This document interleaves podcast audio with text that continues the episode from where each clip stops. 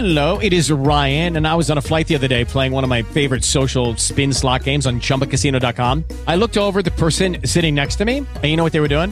They were also playing Chumba Casino. Coincidence? I think not. Everybody's loving having fun with it. Chumba Casino is home to hundreds of casino style games that you can play for free anytime, anywhere, even at 30,000 feet. So sign up now at chumbacasino.com to claim your free welcome bonus. That's chumbacasino.com and live the Chumba life. No purchase necessary. VGW Group. Void were prohibited by law. See terms and conditions. 18 plus. It is Ryan here, and I have a question for you. What do you do when you win? Like, are you a fist pumper? a woohooer, a hand clapper, a high fiver. I kind of like the high five, but if you want to hone in on those winning moves, check out Chumba Casino. At ChumbaCasino.com, choose from hundreds of social casino style games for your chance to redeem serious cash prizes. There are new game releases weekly, plus free daily bonuses. So don't wait. Start having the most fun ever at ChumbaCasino.com. No purchase necessary. Group. Void were prohibited by law. See terms and conditions. 18 plus. Usted escucha Nocturna RCN Podcast. El ministro de la Defensa en nuestro país, en Colombia, el doctor Diego Molano, se comunicó con Nocturna de RCN para expresar, entre otras cosas, que lo que están haciendo las fuerzas militares y de policía es cumplir con su deber, es cumplir con la Constitución y con la ley, y esto se llama defensa de las instituciones. Voy con el señor ministro de la Defensa, el doctor Diego Molano, que se acaba de bajar de un avión. Señor ministro, buenas noches, bienvenido a Nocturna RCN. Hola, muy buenas noches, un saludo especial a toda la mesa de trabajo en Nocturna de RCN y por supuesto a todos los audiencias, a la audiencia de RCN. Señor ministro, alguien diría que no habría que felicitarlo a usted porque a estas horas usted todavía está volando de un lado para otro, haciendo presencia por parte del gobierno nacional. Alguien diría, pues si para eso le pagamos, pero yo creo que el reconocimiento es el mejor estímulo del hombre. Por eso comenzaría por ahí. Enhorabuena, eh, señor ministro, por lo que está haciendo. Muchas gracias, pero la verdad es que es un honor ser ministro de Defensa y tenemos una gran responsabilidad de servicio a la patria, de apoyar a nuestros policías y soldados y lo que nos corresponde en este periodo de tiempo es eh, poder trabajar mucho más y con más decisión por el tema de seguridad. Señor ministro, hemos pregonado mucho en este programa en Nocturna de RCN la necesidad de convertirnos o de ser un poquito más republicanos, republicanos en el sentido de la república, de proteger nuestras instituciones. Nos están haciendo quedar muy mal con una narrativa que dicen los modernos hoy en día y con un discurso donde todo lo que se hace desde el gobierno es absolutamente malo, al punto que lo están calificando a usted de asesino.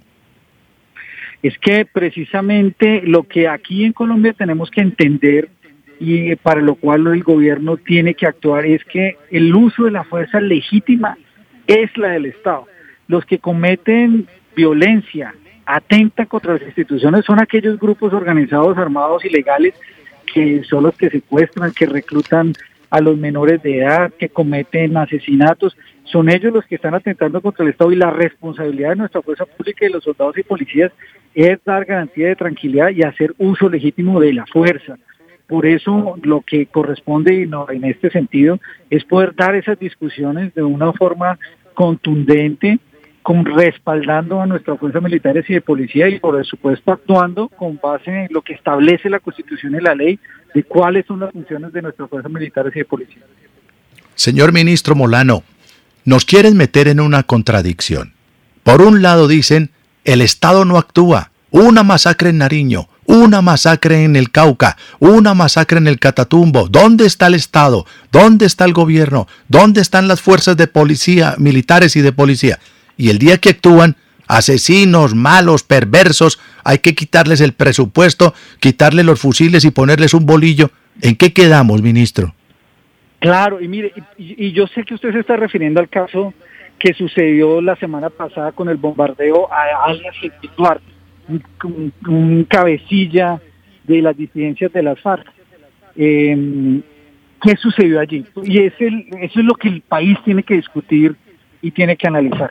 Gentil Duarte, esta operación fue contra Gentil Duarte. Gentil Duarte es una cabecilla de las disidencias de las FARC que actúa en Caquetá y Guaviare. Ha sido responsable de más de 160 acciones en contra de la policía y nuestras fuerzas militares.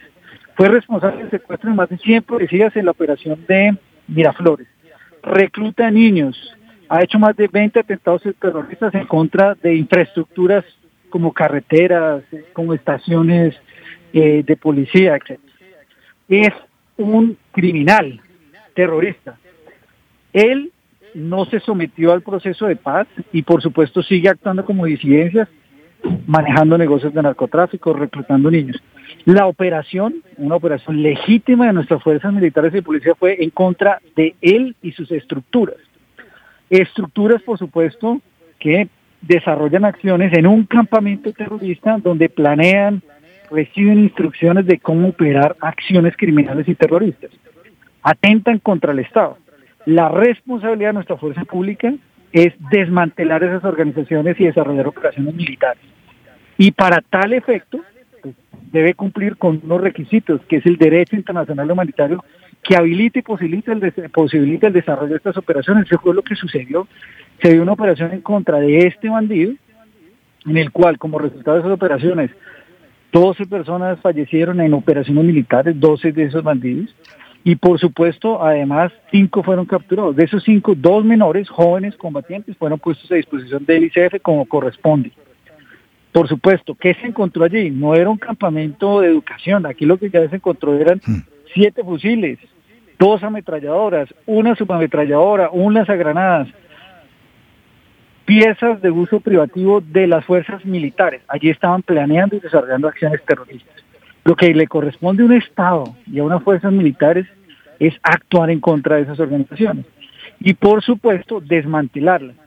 Nos duele que hubiera menores, pero me duele a mí en el alma. Si yo fui director del ICBF y conozco lo que allí pasa y cómo ellos utilizan e instrumentalizan a los jóvenes, los reclutan, por supuesto son víctimas en ese proceso de reclutamiento, pero luego los instrumentalizan y los usan como escudos humanos y los convierten realmente en máquinas de guerra y por supuesto que nos duele el alma que no se pase, pero lo que no podemos es dejar de actuar y permitir que eso siga pasando.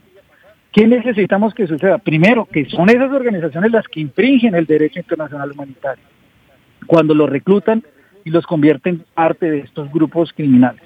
Lo segundo, ellos, la amenaza tiene que ser es para ellos, que los liberen ya, porque los están poniendo en riesgo al hacerlos parte de las hostilidades. Lo segundo, decirle a los jóvenes que están ahí que se desmovilicen, que se sometan a la ley porque están colocándose en riesgo. Y la responsabilidad de las fuerzas militares es desmantelar esas organizaciones y neutralizarlas, porque de otra forma seguirán reclutando a los jóvenes para convertirlos en combatientes y luego, por supuesto, ponerlos en riesgo. Y, por supuesto, actuar para proteger al resto de la sociedad que esté en riesgo cuando actúa en ese grupo de organizaciones criminales y terroristas. Claro.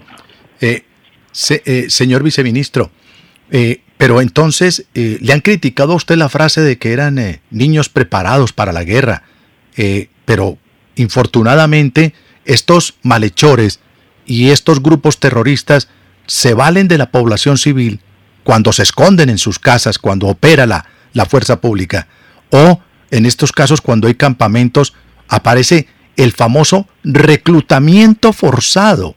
Es que le siguen quitando señor ministro, lo sabe usted mejor que yo, le siguen quitando, arrebatándole del seno de sus familias, le siguen arrebatando a los niños y a las niñas, a nuestros campesinos, por la revolución. ¿Cuál revolución?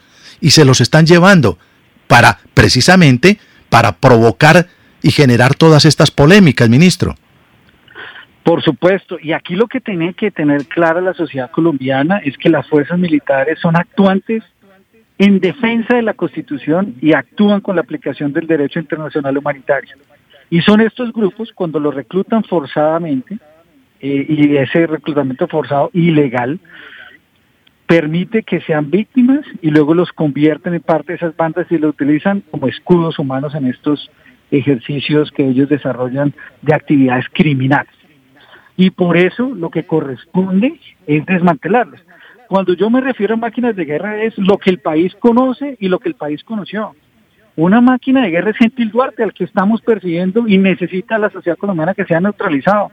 Gentil, Duarte entró a los 17 años a las FARC y mire todos los atentados terroristas que cometió y aún sigue delinquiendo. Una máquina de guerra es Alex Gavino del ELN que entró a los 14 años y hoy busca dirigir atentados terroristas como el que sucedió en la Escuela General Santander. Una máquina de guerra fue el mono Jujuy, que en todos los 13 años de la FARC cometió todo tipo de barbaries contra la sociedad colombiana. Entonces, por supuesto, nos duele en el alma que un menor de edad sea vinculado a estas actividades porque, por supuesto, que es víctima. Yo conocí en el ICF esas realidades. Pero lo que la sociedad colombiana no puede permitir es que sigan ocurriendo ese tipo de actividades y no se puede hacer el uso legítimo de la fuerza contra aquellos que cometen esos delitos de lesa humanidad, que son estas organizaciones narcocriminales como la que encabeza Gentil Duarte o Iván Mordisco, o la que puede tener los del ELN o el clan del Golfo. Aquí tiene que actuar con toda contundencia el Estado. Claro. Ministro, eh, usted es un hombre joven y se viene preparando para cosas grandes en el país. Diego Molano ha venido ocupando instancias importantes y en cada uno de, de sus cargos, pues lo ha hecho con lujo de detalles. Es un hombre muy joven, ministro, usted es un hombre muy joven. Esto quiere decir, porque la gente ha conocido a Diego Molano como concejal, como director del ICBF, como secretario privado o administrativo de la, de la presidencia de la, de la, de la presidencia de la República, ahora como ministro. Pero usted tiene una característica, yo no lo conozco mucho, ministro, pero usted tiene una característica. Usted es un hombre cordial en el trato, pero de un, de un alma templada. ¿Seguirá actuando Diego Molano contundentemente desde el Ministerio de Defensa? Esa es la función y es la responsabilidad del Ministerio de Defensa, respaldar a nuestros soldados y policías en el desarrollo de sus operaciones y en el desarrollo de sus actividades para en defensa de la seguridad. Usted nos podrá ver sin tregua en la defensa de las familias colombianas y de los jóvenes para no permitir que sigan siendo reclutados, pero con todo el respaldo para que puedan operar. Es que aquí lo que hay es una guerra jurídica y política para limitar la actuación de la fuerza pública y permitir que crezcan estos otros grupos organizados que buscan desestabilizar ciertas regiones del país. Y eso sí no lo vamos a permitir. Aquí seguiremos sin tregua en defensa de la sociedad colombiana, en defensa de las familias, en defensa de los jóvenes, pero con toda contundencia en contra de esas organizaciones narcocriminales que son la mayor amenaza a la democracia y a las realidades de, las, de los colombianos. Ministro, aparece usted en un ministerio ahora que muchas voces, preocupadas por la suerte futura del futuro inmediato de la nación, aparecen muchas voces diciendo que uno de los principales problemas, después de, después de la falta de justicia en Colombia, el segundo problema sería la enorme debilidad de nuestros gobiernos. En general, de mucho tiempo atrás, la debilidad de lo que significa gobernar en Colombia. Y aparece usted en el Ministerio de, en el Ministerio de, de Defensa. Todo esto para decirle, ministro, que hay que respaldar la institucionalidad. Cuando se actúa, pues que haya estos resultados, sobre todo porque hay unos grupos que se quieren apoderar a través de la corrupción, permeando nuestras fuerzas militares, permeando nuestras autoridades eh, civiles y administrativas, permeando nuestra justicia, se quieren apoderar de Colombia. Un poquito de defensa y de temple, ministro, eso es lo que se le valora a usted en estos escasos días que lleva al frente de esta cartera? Por supuesto, en este esfuerzo de garantizar la seguridad de los colombianos no podemos aflojar todo el respaldo y una lucha sin tregua y continua para garantizar la seguridad de los colombianos. Pero eso sí, con la misma contundencia en contra de todo aquel policía o soldado o administrativo que en el Ministerio de nuestras Fuerzas Militares de Policía manche el honor del uniforme. No puede ser que al interior de las fuerzas no se cumpla con las exigencias que nos tiene el pueblo colombiano de ser hombres de honor en el uso de los recursos públicos, en el desarrollo de las actividades que tenemos que hacer en las operaciones, en el trato del ciudadano, en la protección de los recursos que nos han sido asignados con un gran esfuerzo por todos los colombianos. En eso también actuaremos con contundencia. Señor ministro Diego Molano, eh, quizás por desconocimiento, quizás por ignorancia, quizás por, por también hacerse en los de la oreja mocha o los de la vista gorda. No se han querido entender lo que usted, la frase con la que usted comenzó este diálogo en Nocturno RCN, y es la diferenciación entre fuerza y violencia. Fuerza y violencia.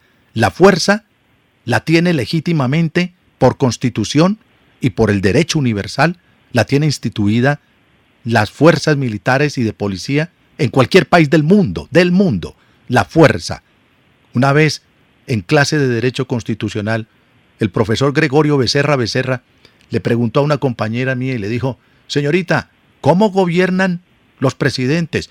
No, gobiernan con las leyes, gobiernan con, con la participación. Dijo, no, gobiernan con la fuerza, con la fuerza.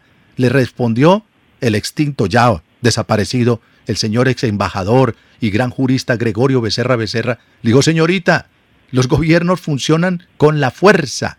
Eso para diferenciarlo de la violencia, porque la violencia, que también tiene implícita la fuerza, pero la violencia la ejercen jurídicamente y filosóficamente los ilegales, ministro. Hay que diferenciar entre fuerza y violencia.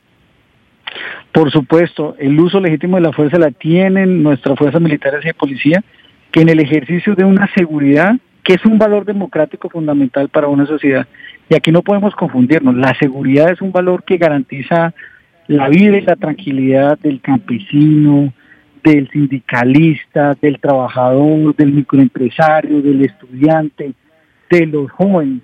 Y la seguridad debe proveer esa capacidad como un mandato constitucional. Y son nuestras fuerzas militares y de policía las que deben actuar para garantizar esa, esa seguridad y para eso pues tienen que hacer el uso de la fuerza legítima. Y en nuestra sociedad lo que tenemos que entender es que son estas organizaciones y ciertos movimientos políticos ahora que buscan deslegitimar a nuestras fuerzas militares para permitir que haya caos y desorden. No, una sociedad necesita unas fuerzas militares y policía honorables que actúen en defensa y por la seguridad de la sociedad. Señor ministro, hoy mataron a un agente de la policía. Estaba en el cumplimiento de su, deber, un hombre muy joven que estaba protegiendo la, la ciudadanía. Y un bandido le disparó y le arrebató la vida. Hoy, esta noche, hay una familia partida en el dolor, señor ministro. Pero también en estos días, unos campesinos secuestraron y detuvieron a unos, a unos soldados. Estamos perdiendo esa capacidad, ministro. Piensa uno que, que la palabra fuerzas militares, pues implica eh, todo el respaldo y el apoyo para que se, con todos los protocolos de derechos humanos. Pero quien se atreva a transgredir o pasar la línea del irrespeto a la autoridad, pues tendrá sus consecuencias. Claro que sí, pero además déjeme decirle que desafortunadamente sucede el hecho hoy de este patrullero, un policía que murió en el cumplimiento de su deber debido a que buscó neutralizar y controlar a dos bandidos que estaban asaltando una entidad bancaria. El otro fue neutralizado por su compañero y por otro eh, eh, oficial de policía que estaba en procesos de protección cerca allí, neutralizaron a uno de ellos y capturaron el otro. Gracias a Dios está y se va a hacer justicia. Acompañaremos a sus familias y toda la solidaridad con ellos. Pero no olvidemos que en el último mes y medio el clan del Golfo ha dado por revivir el plan pistola para que asesinen policías que han actuado en contra del plan del y eso no lo podemos permitir. Tampoco podemos permitir que comunidades se abroguen la autoridad de secuestrar soldados. Por eso interpusimos una denuncia especial contra ellos porque se llama secuestro. Y en la sociedad colombiana no puede haber territorios vedados para nuestra fuerza pública, ni en resguardos indígenas, ni en ninguna parte del territorio nacional, porque el propósito y el objetivo de la fuerza pública y del ejército es brindar garantías de seguridad en todo el territorio nacional y ejercer esa soberanía. Y por lo tanto, lo que nos corresponde es actuar en ese sentido. Eh, ministro, otro tema. A propósito de, a propósito de, de la gente, del patrullero que, que cayó hoy en cumplimiento de su deber, todos los honores para él. Todo el ministro, no vaya a abandonar la familia del patrullero, por le cuento que aquí vamos en camino porque hay una velatón en el CAI de la 79 con y vamos a pasar por ahí. A bueno, bueno ministro. un tributo a los policías y particularmente ese policía que ha caído en cumplimiento de su deber. Por eso me le tengo que despedir. Pero espere, ministro, un segundito, un segundito, porque a propósito, ¿cómo, ¿cómo nota la seguridad de Bogotá? Ministro, iban a quemar una iglesia, dañaron otra vez los articulados, los buses, y hoy, en estos días, le pusieron una, un ausente al presidente en una silla porque supuestamente no fue una reunión. ¿No habría que ponerle una silla de ausente con interrogante también a la señora alcaldesa de Bogotá que no está presente en la velatón? ¿Qué opina usted de la seguridad en Bogotá? Todo el compromiso del presidente Duque y del Ministerio de Defensa y de nuestra policía de apoyar la seguridad en Bogotá. Se requieren esfuerzos adicionales en Bogotá. Hemos comprometido 1.500 nuevos hombres de policía para que lleguen a reforzar la seguridad de Bogotá que tanto se necesita. Hemos acordado con la alcaldesa que ella financia 200 hombres que hoy están en labores administrativas y la policía va a salir, va a sacar esos 200 hombres a reforzar los cuadros de seguridad, además de 4.000 auxiliares de bachilleres todos los esfuerzos para que ella pueda cumplir su propósito de ser primera autoridad de policía, pero además con una tarea fundamental. Hace 20 días definimos el plan 100 contra el microtráfico. El microtráfico está carcomiendo nuestra sociedad y sobre todo en las ciudades y en ciudades como Bogotá. Esas ollas de microtráfico que surgen en las ciudades son las que generan el círculo del mal. Al pie de esas ollas, en cada barrio, todo el mundo sabe dónde están, hay jíbaros que tienen un negocio. Lo primero hacen es inducir a los jóvenes al consumo. Luego de los que generan dependencia, los obligan a cometer delitos, primero porque roban con un cuchillo, porque avisan si la policía viene, porque buscan inducir a los otros jóvenes, luego les enseñan el cosquilleo, luego los llevan a hacer todos estos fleteos que tanto afectan la seguridad y la tranquilidad y se convierten en zonas de miedo, en los barrios, alrededor de los colegios. Por eso el plan 100 que hemos estipulado comenzó hace 20 días desde que iniciamos en el Ministerio de Defensa, ya lleva 43 de esas ollas derribadas, lleva un proceso de judicialización de más de 1.500 personas a nivel nacional de estos ciberos estas bandas que con el microtráfico buscan no solo llevarse una generación de jóvenes, obligándolos, induciéndolos a consumir, sino que generan todo tipo de delitos que, que atentan contra la tranquilidad de las familias en los barrios de nuestras ciudades. Ministro, le quito 30 segundos, porque es que cogerlo a usted es difícil y lo están tratando de, asesino y nosotros lo que estamos tratando es de, demostrar que hay que respaldar la institucionalidad. Se pueden cometer errores, pero hay que respaldar la institucionalidad, nuestro ejército, nuestra policía. Ministro, 30 segundos para lo siguiente. En estos días me llamó un oyente que no puedo revelar de dónde por seguridad. Nuestro oyente es productor de panela, de panela y tiene un pequeño trapiche. Llegó un señor y le dijo, mire, le compro la producción de panela. ¿A cómo está la carga? A 65 mil pesos la carga de panela de dos bultos de 125 kilos. Yo se la pago a 600 mil pesos. ¿A cómo? A 600 mil pesos. Pero me la da derretida, me da la melaza, la miel de la panela. Perfecto. Para resumirle, ministro, resulta que pregunté con Azopanela y con otros miembros ¿Qué era lo que pasaba? ¿Por qué nuestro oyente estaba tan preocupado de 65 mil pesos pasar la carga a 600 mil? Me dijeron, Julián, no se preocupe. Es que bañan los arbustos de la hoja de coca en panela. Cuando pasan las avionetas fumigando con el glifosato, después, dos horas o tres horas después, los productores de hoja de coca bañan en panela, en la melaza de la panela, el arbusto, y eso antes se convierte en un fertilizante y sale más bonito la hoja de coca. Ministro, le van a mamar gallo con la fumigación que usted con tanto ahínco está preparando para, para reducir las plantaciones de hoja de, cultivo de hoja de coca. ¿Le van a mamar gallo al gobierno, ministro? Lo que tenemos que lograr como sociedad es entender que el narcotráfico es la mayor amenaza contra nuestra democracia.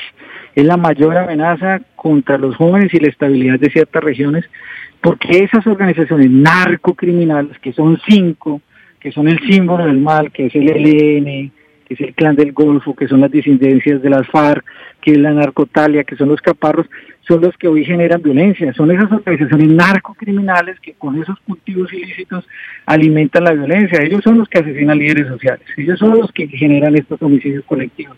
Ellos son los que causan violencia y extorsión en ciertas regiones colombianas e inducen el microtráfico a las ciudades. Por eso los combatimos con toda determinación.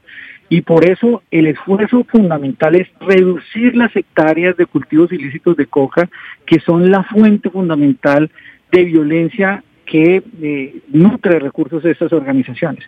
Por eso, lograr la reducción implica hacer erradicación manual, como lo hacen nuestros policías, soldados y los grupos móviles de erradicación. Apoyar el desarrollo alternativo y la sustitución de cultivos ilícitos en esa zona con proyectos de cacao, de cafés especiales, de frutales, como como nuestra fuerza militar y policía apoya para que se puedan dar esos proyectos en esa zona. Pero también la aspersión. y estamos seguros que si la aspersión se aplica tal y como ha sido diseñada nuevamente, que no ha comenzado a funcionar desde el 2015 y que este gobierno quiere ponerla a implementar de una aspersión con precisión. Es una aspersión que solo puede operar en las zonas determinadas, está totalmente automatizada, no permite aspersión si hay unas direcciones de viento, no permite aspersión si el avión no tiene más de si tiene más de 35 metros de altura, se abre y se cierra automáticamente de acuerdo con los polígonos que han sido computarizados, no tiene el piloto posibilidades de acciones discrecionales. Esa es una expresión que sirve también porque hay algunas zonas del país que los cultivos ya son industriales en grandes extensiones. Por supuesto, utilizan técnicas como la que usted señala de la panela, que se la ponen no después, sino previamente, para, porque después de que la pasen y la colocan sobre las hojas de coca, esa melaza de la panela, luego le echan agua después de que ha caído el glifosato. Ese, truco lo conocemos. Pero aquí nos toca hacer un esfuerzo fundamental y entender que el peor eh, mal que se le está haciendo a la sociedad colombiana es dejar crecer el narcotráfico y esas áreas de cultivos ilícitos. Ministro, usted es muy gentil, enhorabuena por lo que está haciendo y no dejemos deteriorar ni la imagen ni la autoestima de nuestro Ejército Nacional y de nuestra Policía Nacional, que son orgullo, orgullo para el país para mostrarlo en cualquier parte del mundo, cómo opera la policía, cómo opera el ejército colombiano, cómo opera su inteligencia. Ministro Diego Molano, un abrazo, usted muy gentil con Nocturna RCN. Bueno, muchas gracias, un saludo especial a todos los oyentes de Nocturna RCN y un orgullo, la verdad aprecio mucho esta invitación.